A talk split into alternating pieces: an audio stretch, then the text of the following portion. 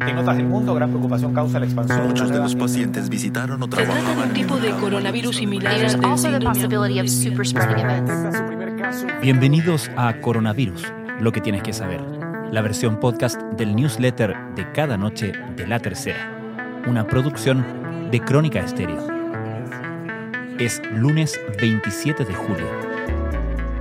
En la antesala de que siete comunas de la región metropolitana entren en la fase de transición, Colina, La Reina, Las Condes, Lobarnechea, Ñuñoa, Tiltil y Vitacura, la subsecretaria de Salud Pública Paula Daza insistió en que, comillas, tenemos que ir mirando con mucho control y rigurosidad. Esta etapa requiere de mucha fiscalización. Si vemos que hay un aumento de los casos, vamos a tener que dar un paso atrás y eso lo lamentaríamos mucho porque las personas necesitan salir. Cierre comillas. Daza dijo también que abrir la región metropolitana en forma simultánea, más de 8 millones de personas, puede tener mucho más riesgo porque pueden aparecer brotes simultáneos en toda la región y eso puede ser mucho más difícil de controlar. A su vez, la presidenta del Colegio Médico, Isquia Siches, señaló respecto de la fase de transición que hubiésemos preferido esperar una mejora un poco más marcada de los indicadores e idealmente hacerlo en la totalidad del Gran Santiago. Por otro lado, el Ministerio de Salud anunció hoy que se determinó que las comunas de Coquimbo, La Serena y Puerto Montt entren en cuarentena a partir del miércoles 29 de julio a las 22 horas.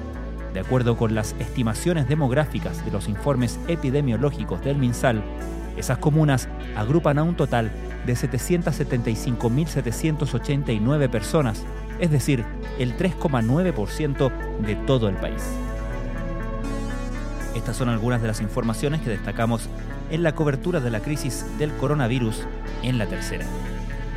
El parámetro trazabilidad o seguimiento de los contagios genera dudas entre los expertos y es clave, concuerdan, para el desafío de las próximas semanas, contener los rebrotes. De acuerdo al MinSal, existen 3.960 personas a cargo de esta labor en el país que deben ubicar a un mínimo de 25 posibles infectados cada día. No será en agosto, pero sí en septiembre. Las pruebas clínicas de una vacuna contra el COVID-19 serán posibles gracias al convenio que firmó la Universidad Católica con el laboratorio chino Sinovac Biotech, que permitirá usar la inyección que están desarrollando en la población local. Otra buena noticia respecto de las vacunas.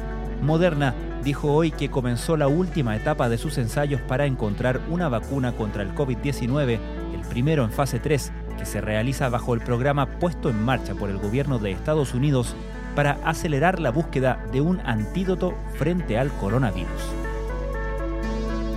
Según un informe de espacio público, Independencia, Huechuraba, La Pintana, Cerro Navia y Recoleta son las comunas con mayores tasas de mortalidad de adultos mayores a causa del COVID-19, el triple que sectores con mayores recursos como Vitacura, La Reina y Las Condes. La doctora Marcela Catalán del Hospital Luis Tisné cuenta a Paula que en un año normal, a esta altura del invierno, los hospitales suelen estar saturados. Se nos mueren, dice la doctora, abuelitos de influenza y tenemos muchos niños internados. Pero lo que hemos visto durante el pic de esta pandemia no lo había vivido nunca. Nunca quise estar enfrentada a algo así. No quería estar en la disyuntiva de decidir quién vive y quién no. Tenía la esperanza de que no me iba a tocar a mí. Casi como una norma, muchos países han tenido problemas para contar a los muertos por coronavirus. Una investigación publicada por el diario El País de España asegura que el número de fallecidos por la pandemia en ese país podría ser casi un 60% más alto que la cifra oficial entregada por las autoridades. En Estados Unidos, una de las consecuencias silenciosas hasta ahora de la pandemia es el aumento de actos de odio contra la comunidad de estadounidenses de origen asiático, que representa el 6% de la población del país. Aunque en muchos casos ni siquiera han salido de ese país, están siendo acusados de traer al COVID-19 al continente. Esto fue Coronavirus, lo que tienes que saber, la versión podcast del newsletter de cada noche de La Tercera.